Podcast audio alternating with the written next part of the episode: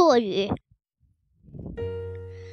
小豆豆昨天非常失望，因为妈妈对他说：“以后不要再听收音机里的落雨故事了。”那时候收音机非常的大，用木头做成，一般是长方体，顶是圆的，正面是喇叭。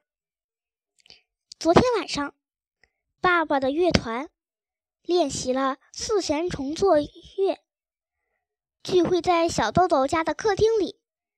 妈妈告诉小豆豆，拉大拉大提琴的菊长定先生给小豆豆带来了香蕉做礼物。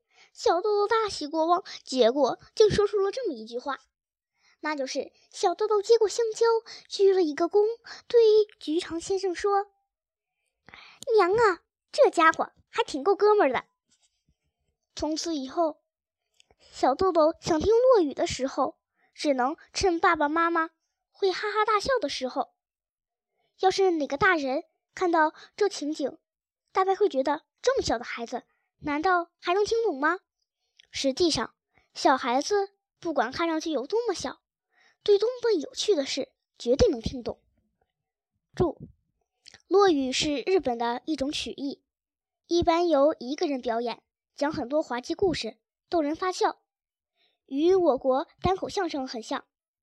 文中的小豆豆一口气说了那么多话，是从落语学来的。